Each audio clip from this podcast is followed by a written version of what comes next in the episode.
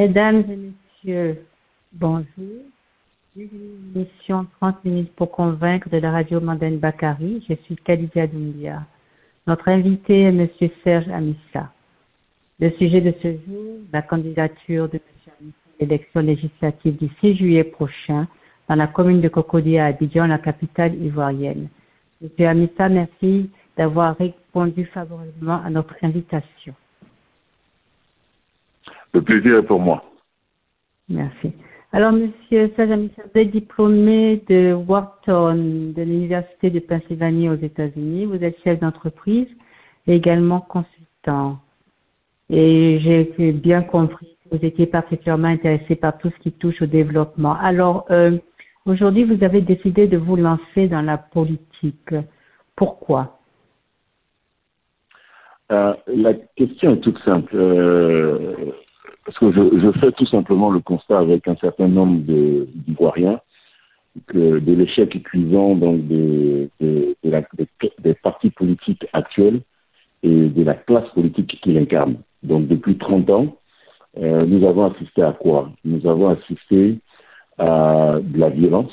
Donc, euh, je parle donc des partis politiques. Nous avons assisté à de la violence. Nous avons assisté à de la corruption. Nous avons assisté à de la médiocrité. Finalement, pour quel résultat? Euh, bien peu de choses. Hein. Donc, euh, quand on regarde l'éducation, nous sommes avant-dernier euh, de l'ensemble des pays africains, euh, particulièrement des pays africains. Au niveau de la santé, notre système de santé laisse à désirer. Et il en est de même pour la politique de logement qui ne permet pas donc à la majorité des Ivoiriens de pouvoir se loger décemment.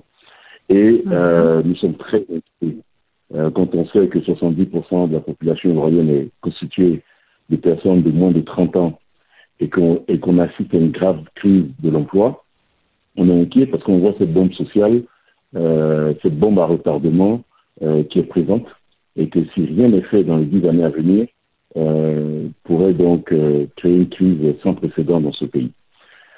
Donc nous, et quand je dis nous, je parle de l'ensemble des citoyens qui s'identifient à ma démarche, nous n'avions pas vocation à être dans l'arène politique. Euh, mais force est de constater que quand euh, les hommes politiques qui sont en réalité nos mandants euh, n'ont pas réussi donc à apporter des réponses claires, nettes, précises aux problématiques et aux défis qui sont les nôtres, euh, nous avons estimé qu'il était peut-être temps que des citoyens qui euh, avaient des choses à proposer, qui avaient euh, des réponses aux défis qui sont les nôtres, il était peut-être temps que nous descendions dans l'arène politique pour essayer donc de régler les choses. Et c'est cela qui explique euh, ma démarche et la démarche de, euh, d'un certain nombre d'indépendants. Je pense que vous constatez avec moi que la tendance euh, est de plus en plus forte en Côte d'Ivoire, donc depuis les dernières élections, d'avoir de plus en plus d'indépendants, donc des personnes qui estiment qu'ils ont des choses à apporter, mais qui ne veulent pas être encartés dans les partis, parce que les partis ne proposent rien d'autre que les arrangements entre amis. Voilà. Oh, monsieur Amissa, vous êtes dur, mais je me permets de supposer que c'est la réalité.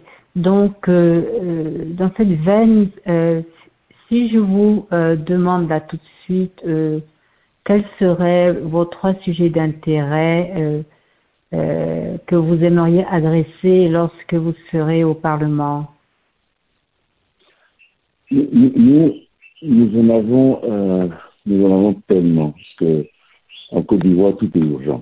Euh, tout est oui, urgent, je. Oui, j'avais compris, mais euh, les, trois, les trois principaux, même si c'est difficile, parce que comme on dit, tout est urgent, mais qu'est-ce que vous adresseriez qui, qui vraiment euh, serait primordial, quoi?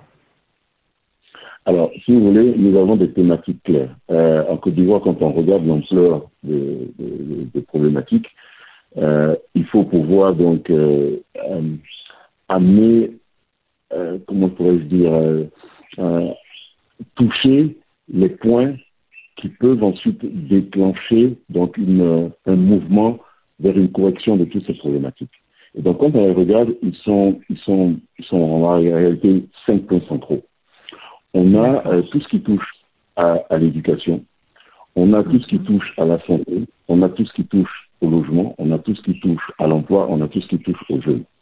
Par exemple, euh, il est inconcevable en Côte d'Ivoire qu'on n'ait pas une loi sur le contenu local, donc le local content, euh, qu'on a justement euh, piqué chez, nos amis anglo-saxons. Donc qu'est-ce que c'est que le contenu local?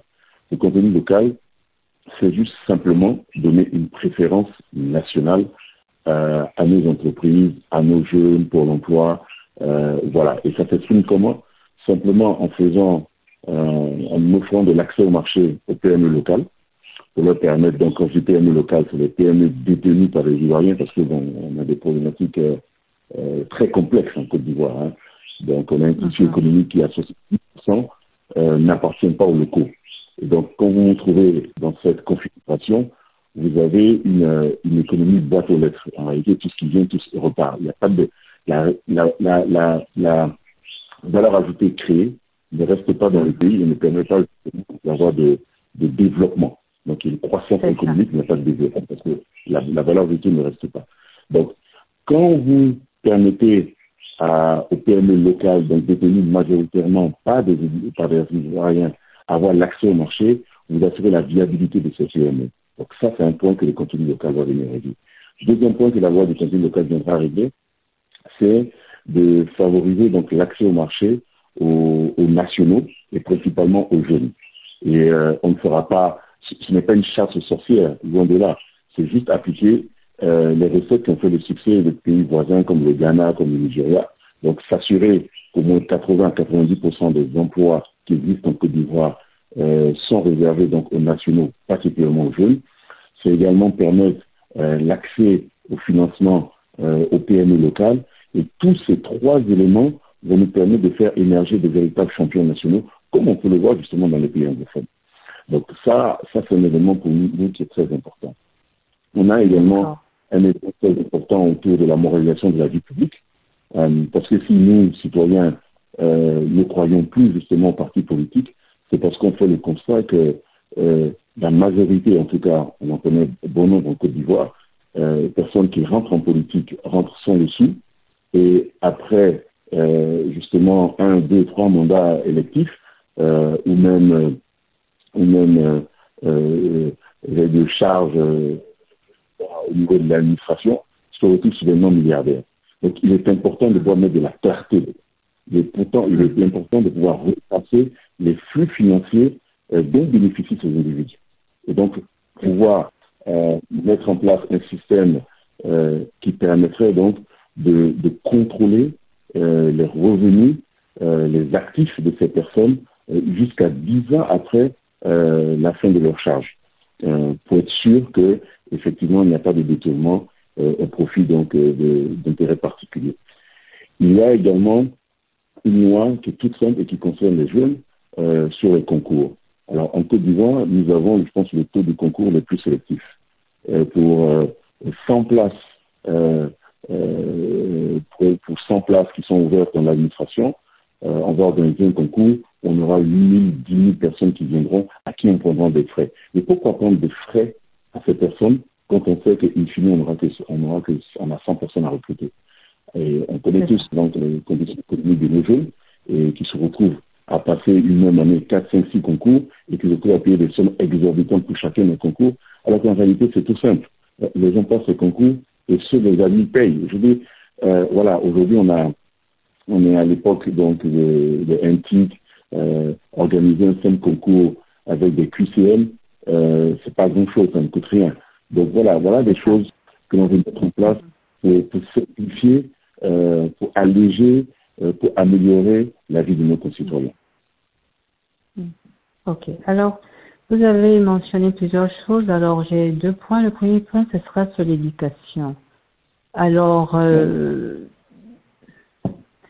nous, euh, la Côte d'Ivoire a quand même un gros problème parce que euh, être avant de, avant dernier de la sous-région alors que le pays est censé être le moteur de cette même sous-région est un problème. Il est bien entendu qu'il ne serait pas acceptable de laisser toute la responsabilité de cet échec sur le ministre de l'Éducation seulement, même si cela fait partie de sa charge. Mais il semblerait également qu'il y ait une démission euh, des parents et peut-être un manque d'ambition des, des, apprenants parce que vivent en voyant euh, une opulence euh, euh, insultante et, parfois les enfants veulent aller un peu vite et l'école n'est plus forcément euh, leur point d'intérêt. Donc, quel commentaire vous pourriez avoir sur ce sujet qui est quand même délicat et brûlant en même temps de l'actualité ivoirienne? Écoutez, moi je suis triste à, à deux niveaux. Donc, le premier niveau, c'est que je suis surpris et triste que les gens n'en parlent que maintenant. Moi, je suis l'auteur d'un essai à la croisée des chemins politiques, économiques et sociaux qui s'appelle Côte d'Ivoire tourner la page. Et donc, dedans, j'en parle. Mon, mon, mon, livre, mon essai est paru en 2018 et déjà j'en parle parce que euh, j'ai regardé donc justement à la loupe la société ivoirienne. Et mhm. le virage de l'éducation, il a commencé euh, dès 92 mais, euh, tout doucement. Donc la défense a commencé tout doucement, de façon imperceptible. Mais de façon très claire. Déjà, le rapport PASEC 2012 donnait des indications très claires sur le niveau de l'éducation en Côte d'Ivoire. Donc, déjà, il disait qu'à la sortie de l'école primaire, trois enfants sur quatre ne savaient pas compter, donc ne connaissaient pas les mathématiques primaires, basiques, l'addition, multiplication, ne connaissaient pas. Et il disait deux enfants sur trois ne savait pas, ne savait ni lire ni écrire correctement. Donc c'était déjà très clair depuis 2012. Mmh. Bon. D'accord. Où je suis d'accord avec vous, c'est que euh, la responsabilité n'incombe pas au gouvernement actuel. C'est une descente aux enfers qui a commencé, comme je vous dis, depuis 90. Donc l'ensemble des partis politiques. Et, et, là, vous rejoignez un peu mon propos. Euh, en ce sens que l'éducation, depuis les années 90, n'est plus une priorité en Côte d'Ivoire. Personne ne s'en occupe. Et je vais vous donner un seul exemple pour illustrer. Tous les gouvernements qui se sont succédés depuis 90, quand on leur demande, quand on leur pose des questions, vous regardez dans l'ensemble des interviews des différents ministres qui ont lieu, quand on leur parle de performance de l'éducation, ils vous donnent, ils vous donnent le nombre de salles construites et ils vous donnent le nombre d'enseignants recrutés. Alors, moi, j'ai regardé l'éducation en détail. L'éducation, il y a plusieurs leviers qui permettent donc l'amélioration de la qualité de l'éducation. Le nombre d'élèves, le ratio donc d'élèves par salle de classe, c'est un ratio important. Parce que c'est le suivi de cet indicateur qui impose la construction de salles de classe pour rester dans les normes. Donc c'est un, un, un, ratio important. Mais croyez-moi que le ratio le plus important, c'est celui-là. La chose la plus, la plus importante qu'il ne faut jamais oublier, c'est que quels que soient les milliards que vous investisserez pour la construction des salles de classe, la qualité de l'éducation sera toujours limitée par la qualité des enseignants. Donc le facteur mhm. clé de l'éducation, c'est l'enseignant. Et si on veut résoudre le problème de la qualité de l'éducation, il faut remettre l'enseignant au cœur de l'éducation et il faut remettre l'éducation dans le cœur de l'enseignant. Parce que qu'est-ce qui arrive en Principalement depuis 2002. Euh, on a eu donc, euh, avec la rébellion, on a eu donc le recrutement d'enseignants de, dans la zone nord qui ne répondaient plus aux normes ivoiriennes.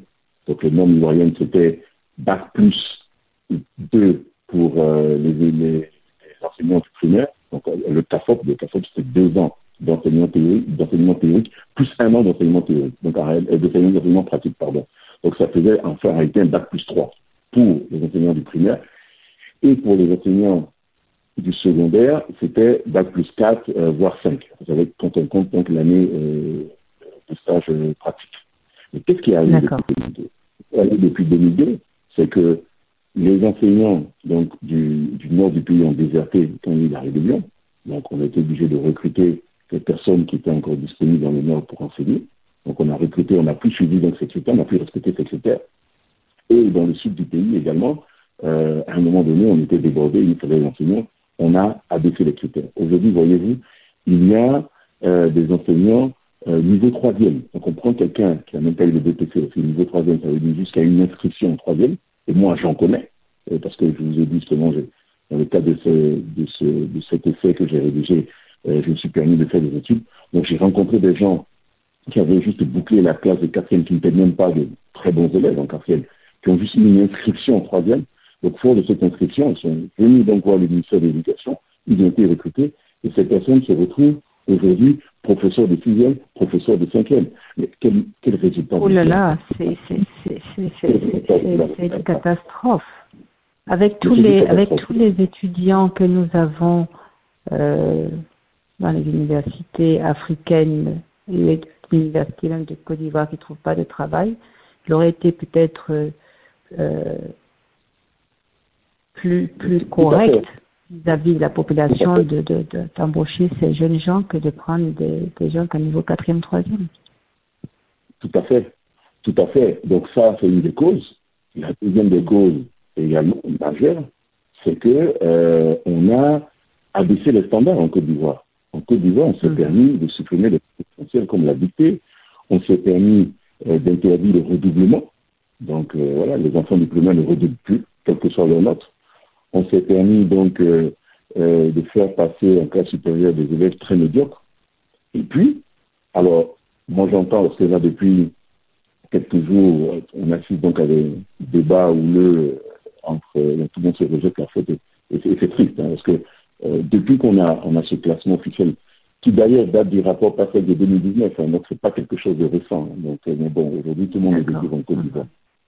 On n'a jamais vu, et moi je trouve ça inadmissible, on n'a jamais vu euh, aucun des partis politiques essayer donc d'assumer une part de responsabilité, parce qu'ils ont tous assumé donc le, pouvoir en Côte d'Ivoire, et on n'a même pas entendu, on n'a même pas vu ni la ministre, ni le Premier ministre, ni le président assumer quand même, assumer quand même une partie de ce résultat. C'était un échec. Il faut quand même, mm-hmm. l'argent politique, c'est ça. Quand vous êtes à la tête, donc, euh, de, vous menez les hommes, vous êtes à la tête d'un pays, quand quelque chose euh, de, de, peu reluisant arrive, il faut quand même qu'on nous indique qui est un responsable. Il faut quand même quelqu'un assumer. Ça fait partie de la charge. Mais ça, on n'entend personne. Et ce qu'on a vu qui est triste, c'est voir le ministère de l'Éducation dire écoutez, c'est pas notre faute, c'est la faute des parents d'élèves. Mais dans ce cas, démissionner, laisser les parents d'élèves être, au ministère de l'Éducation. Je veux dire, à un moment donné, il faut, être sérieux. Oui, les parents d'élèves une part des invités parce que l'éducation, c'est pas seulement euh, dans les classes, c'est pas seulement dans les écoles, c'est également une grande partie euh, dans les maisons. Donc oui, ils ont une responsabilité. Mais la première responsabilité, elle incombe au gouvernement. Et ça, il faut l'assumer. Donc vous voyez, c'est toutes ces choses, toute cette façon de faire qui, qui nous a amené, nous, citoyens ordinaires, dans la politique. Parce que moi, je dis toujours, je, personnellement, je n'avais pas vocation à être dans la politique, ça ne m'intéressait pas. Mais face à l'échec de cette classe politique, face à l'insouciance de cette classe politique, on n'a pas d'autre choix que de descendre dans l'arène et régler ce qui est arrivé. Tout à fait, oui. Oui, tout à fait. Je comprends tout à fait votre position. Et, et, et cela aussi m'amène aussi à, à, un autre point, parce que pour pouvoir avoir des chances, que vous préconisez, il va falloir aussi que la mentalité de l'Ivoirien moyen change. C'est-à-dire que cette politique laquelle de l'Ivoirien qui voit toujours que ce que nous fait n'est pas un exemple.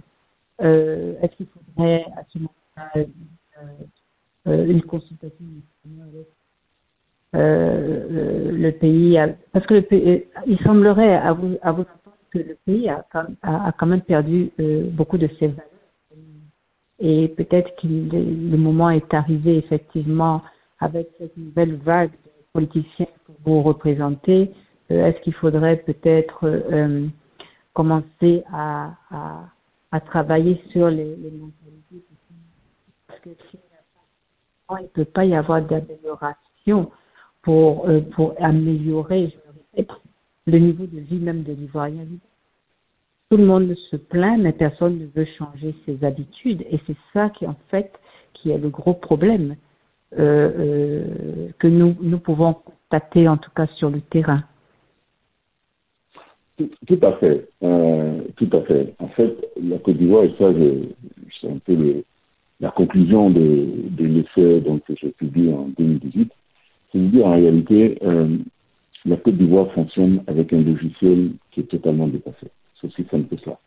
Donc, un logiciel économique, un logiciel social, un logiciel d'état d'esprit. Il est totalement dépassé au regard des enjeux qui sont les nôtres. Et donc, en conclusion, euh, ce que je dis, c'est qu'il nous faut une rupture. Il nous faut une rupture d'abord par les valeurs. Ce pays a besoin d'un retour aux valeurs. Il ne faut pas aller chercher loin. Nos valeurs, on les connaît, elles sont claires. Et les pères fondateurs, ils avaient clairement identifié ce sont des valeurs de développement. C'est de la discipline. Donc, tout qui dit discipline te dit rigueur, dit justice, dit équité, dit vérité, honnêteté, donc la discipline. Il nous faut du travail, il faut remettre la valeur travail au cœur donc, de ce pays, parce que vous l'avez dit, euh, les contre-exemples sont légion, donc ou des personnes qui ne travaillent pas, qui n'ont jamais travaillé, se retrouvent euh, à, la tête de fortune, qui ne peuvent expliquer. Et donc, euh, ce mauvais exemple agit également sur notre jeunesse. Et il nous faut de l'union. On n'arrive à rien avec l'union. L'union ne veut pas dire uniformité, ne veut pas dire euh, absence de débat, loin de là. On peut avoir des débats, on doit avoir, on doit, on, doit avoir des débats, parce que je dis toujours que la lumière est jaillie des contradictions. Donc c'est important d'avoir des contradictions, c'est important d'avoir des débats. Euh, c'est comme ça que l'on affûte, que l'on affine les idées. Mais au-delà, le pays doit être l'intérêt général des Ivoiriens, l'intérêt du pays, le, le bien-être du pays doit être justement le ciment qui permet de faire l'union. Donc ça, c'est ce que j'appelle le retour, la rupture par les valeurs. Deuxième élément, euh, on avoir une rupture euh, dans l'état d'esprit. Voyez-vous euh, Les Ivoiriens ne croient pas en eux. Ils ne croient pas d'abord dans leur pays. C'est pour ça qu'on a un modèle économique qui est importé. Si tout de suite il y a un appel d'offres de l'État, il y a un Ivoirien qui a été formé, qui a travaillé dans les plus grandes entreprises au monde, qui a été formé partout, monte son entreprise, une entreprise totalement ivoirienne. Il soumissionne à, à cet appel d'offres et qu'en face de lui, une entreprise lambda, pour peu qu'elle soit française ou américaine, le complexe qui existe dans les têtes fera penser que cette entreprise française-américaine est plus sérieuse que l'entreprise ivoirienne. Donc on ne croit pas en nous-mêmes, on ne croit pas en nos pays, on ne croit pas en nos capacités à résoudre nos, problèmes. Moi, ça, c'est un euh, gros problème, ça, oui. Mhm. moi, et moi, des exemples sont légion.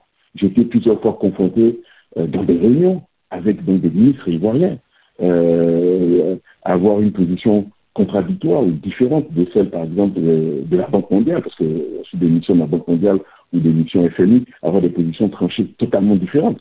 Mais parce que moi, j'ai un contexte, j'ai une culture que je comprends. Et, vous allez voir les ministres pencher, pencher dans la direction euh, de nos amis de la Banque mondiale du FMI.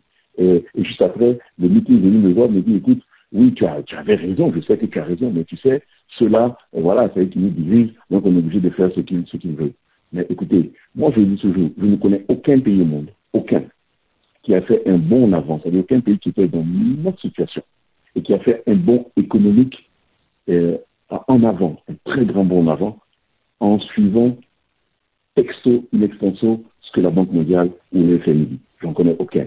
Par contre, je connais énormément de pays qui ont fait des bons en avant, que ce soit en Asie du Sud-Est ou en Afrique, qui ont chaque fois, euh, quand vous regardez la loupe, le clé de leur succès, c'est qu'ils ont chaque fois inventé un modèle économique qui correspondait à leur réalité. Et ça, nous en sommes incapables aujourd'hui. Nous en sommes incapables. On ne croit pas en pays, on ne croit pas en nous. On n'a pas d'audace, on ne fait pas preuve d'audace. Il faut de l'audace, il faut de l'innovation, il faut sortir des sentiers battus.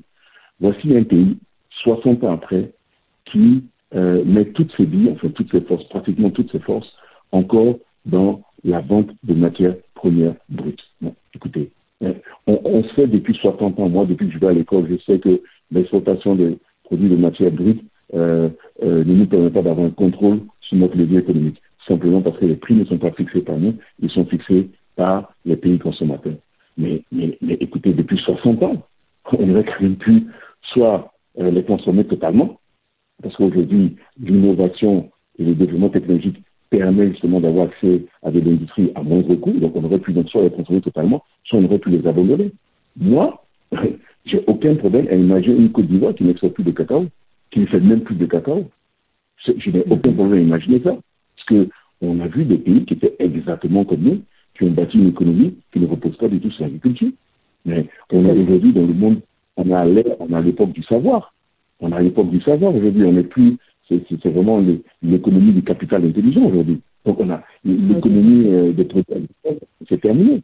Parce que de toute façon, je le dis toujours, avec nos produits agricoles, on n'arrivera jamais à dégager suffisamment de valeur ajoutée pour nous permettre d'assurer une croissance durable pendant au moins 10-15 ans pour pouvoir nous permettre donc euh, d'assurer l'amélioration du bien de, nos donc, Et je vous crois absolument. Et je prends plaisir à vous écouter, je vous assure. Monsieur Serge Amissar. Euh, alors, euh, dites, dites-nous euh, qu'est-ce que vous apportez de plus que, que, vos prédécesseurs pour que la population ait envie de voter pour vous. Par exemple, nous avons Madame Rien que, que la population apprécie. Donc, qu'est-ce qu'est-ce que, quelle est votre euh, valeur ajoutée, si je peux me permettre de m'exprimer ainsi? Alors, moi, je vais être très clair. Euh, Madame Mounier, moi, j'ai voté pour elle en 2016. Alors, pourquoi j'ai voté pour elle? J'ai voté, j'ai simplement voté pour elle parce que j'estime que euh, les partis politiques, donc le mode de fonctionnement des partis politiques, qui sont qu'un mode de fonctionnement en interne hein, des partis uniques, où, mm-hmm. le, le débat n'est pas possible. Donc, dans les, nos partis, les partis politiques ivoiriens, il n'y a pas de débat interne possible. Donc, j'ai estimé que cette façon de fonctionner des partis politiques ne pouvait pas nous permettre donc d'avoir ce nouveau souffle donc, dans la Côte d'Ivoire, disons, ce nouveau souffle pour pouvoir repartir. Parce qu'aujourd'hui, quand vous le PDCI, euh, par principe, tout ce que fait le RHDP est mauvais. Quand vous êtes au PDC, au FPI, tout ce que le RHDP fait est mauvais. Et quand vous êtes au RHDP, par principe, tout ce que le PDC et le RDR, pardon, tout ce que le PDC et le FPI font est mauvais. Donc, par principe, on ne cherche même pas à avoir, donc il n'y a pas de propriété intellectuelle. Donc, nous, si on a voté, parce que moi je suis habitant de Cocody, donc nous, si on a voté majoritairement euh, Yassine euh, en 2016, c'est bien pour cette raison. Et d'ailleurs, euh, les personnes qui l'ont voté n'étaient pas euh, militant du, du, PDC. Moi, je n'ai jamais été compte du PDC, j'ai jamais été compte d'aucun parti, mais je suis allé voter. Voilà. Et donc, c'est le cas pour un certain nombre de personnes. Donc, c'était vraiment un mouvement citoyen qui l'a soutenu. Alors, et elle était un bon député, euh, parce que justement, elle était indépendante, elle a chaque fois pu prendre des positions qui correspondaient donc aux désirata des citoyens. Nous lui en sommes grés pour cela. Par contre, ce qu'on ne comprend pas, ce qu'on n'a pas compris, c'est pourquoi est-ce qu'elle repart au PDCI Pourquoi est-ce que euh, euh, la prison de laquelle elle s'était échappée et mhm. qui avait donc reçu de la populaire, elle finalement, elle y retourne de son plein gré, sans n'avoir pris la peine de nous consulter. Déjà, mais bon, ça passons, mais elle y retourne de son plein gré. Mais le PDCI, dans son fonctionnement actuel, ne lui permettra plus de prendre certaines positions. En réalité, ce qu'on constate, c'est que les arrangements qu'elle décriait, qui étaient donc les arrangements entre Pépier et Ouattara au sujet du, euh, du euh, de l'appel de Daoukro, donc ces petits arrangements qu'elle décriait, en réalité, elle les décriait parce qu'ils ne lui servaient pas. Aujourd'hui, elle bénéficie d'un arrangement donc entre les FPI, euh, tendance euh, Laurent Babo, et elle-même à son profit, puisqu'ils ont désigné donc candidat de Cocody. Là, du coup, cet arrangement ne la dérange plus. Et vous voyez, c'est cette façon de faire la politique ah oui, mhm. On n'est pas sur des principes. Mhm. On, est sur, on est sur des intérêts particuliers. Quand ça m'arrange, les intérêts m'arrangent, quand les arrangements m'arrangent, j'y vais. Quand les arrangements ne m'arrangent pas, je, dis non. À, quel moment on regarde les citoyens? Donc, c'est ça le problème. Et, vous avez touché un, un point euh, très important et ça revient encore à notre mentalité parce que avoir fait des études euh, ne veut pas dire que les gens réfléchissent comme ils doivent réfléchir et, et, et, la mentalité est corrompue. Donc, euh, automatiquement, les gens ne fonctionnent pas comme ils sont censés fonctionner, malheureusement pour la population. Et en fait, c'est ça le constat. C'est ça. Mhm. Les intérêts partisans prennent tout pour le dessus, et c'est ça qui nous gêne. Mhm. C'est ça qui nous gêne. Et, et, et, je le dis toujours, parce que moi, les gens me disent, euh, beaucoup de gens, cette question, elle revient, et je me dis, oui, mais bon, euh, vous savez, on a très peu de bons députés, c'est, ça a été un bon député pourquoi vous venez sur cette circonscription? Je dis, mais mhm. la première raison, c'est celle que. Ok La deuxième, c'est qu'il faut qu'on arrête de faire le culte de la personnalité. Faisons le culte mhm. des idées. Donc, oui, elle est, peut-être un bon député, mais, mais le monde bouge, et il bouge à une vitesse, euh, vitesse euh, effrénée. Et donc, il est important, mm. chaque fois qu'on est avec des nouvelles idées, et confronter aux anciennes. Donc, c'est ça la démocratie. Donc, oui, elle a été un bon député, je parle au passé, elle a été un bon député, mais qu'est-ce qui prouve qu'elle est toujours? Donc, confrontons nos idées. C'est-à-dire, au-delà de sa personne, euh, euh, de sa plastique, euh, de sa sympathie, du courant de sympathie qu'elle dégage, mais confrontons nos idées. Qu'est-ce qu'elle pense Qu'est-ce qu'elle veut faire de ce pays? Mais confrontons nos idées. Ayons ce débat d'idées. Comment est-ce qu'on règle l'éducation? Comment est-ce qu'on règle la santé? Comment est-ce qu'on règle le logement? C'est de ça qu'il s'agit. C'est ça. Donc, donc, voilà. Donc ce que nous, nous, moi personnellement, je le dis toujours, moi le simple fait déjà qu'il y ait le débat d'idées, je suis gagnant peu importe le résultat. Mhm. Parce que je suis sûr que quand il y a le débat d'idées, c'est la meilleure idée qui l'emportera. Donc peu importe la personne qui incarne cette idée, tant que la meilleure idée l'emporte, le pays, le pays est gagnant. Donc je suis forcément gagnant. Merci, merci beaucoup, Monsieur Serge Amissa. Merci beaucoup. C'est dommage que nous devions arrêter là, 30 minutes pour convaincre. Moi, personnellement, je suis convaincue. Mesdames et messieurs, c'était l'émission 30 minutes pour convaincre de la radio Mandane Bakari. Je suis Kalidia Doumbia. Notre invité, M. Serge Anissa, est candidat au poste de député dans la commune de Cocody à Abidjan, la capitale ivoirienne. Monsieur Anissa, merci beaucoup et bon courage pour cette fin de campagne électorale et merci d'avoir accepté notre invitation et je pense à bientôt également. Merci beaucoup. Merci, à bientôt. Au revoir. Au revoir.